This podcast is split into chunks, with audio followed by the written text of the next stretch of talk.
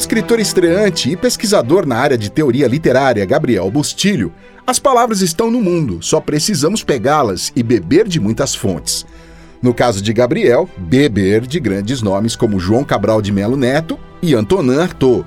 A seguir, ouço o carioca Gabriel Bustilho falar sobre No Dia Após, sua primeira obra publicada em livro no Brasil pela editora Urutau.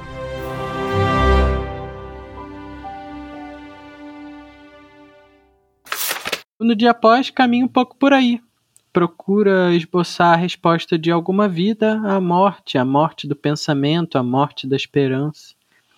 O que está em jogo é pensar como alguma vida responde ao nosso tempo de tantos pós, da pós-modernidade ao pós-apocalíptico, do tudo em pó, do, do ao pó viemos e ao pó voltaremos.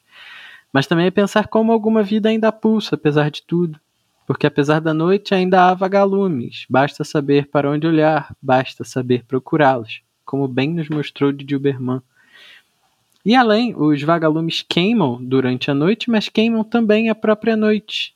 Por isso é preciso pensar nessa alguma vida que é pequena e resiste, não só como uma vida que insiste em viver, mas também como uma vida que força o mundo a viver. Meu coração desacelerado quer morrer, não vai é o que nos diz o último poema do livro. E não vai porque não pode. Tente você, ouvinte, prender sua respiração por muito tempo. Seu corpo simplesmente não deixa, não vai, não quer. Ao fim do dia, como ao fim da vida, é a palavra não quem apresenta uma imensa positividade, uma imensa força vital. Então acho que eu poderia apresentar o livro assim. No dia após, é um livro que diz não.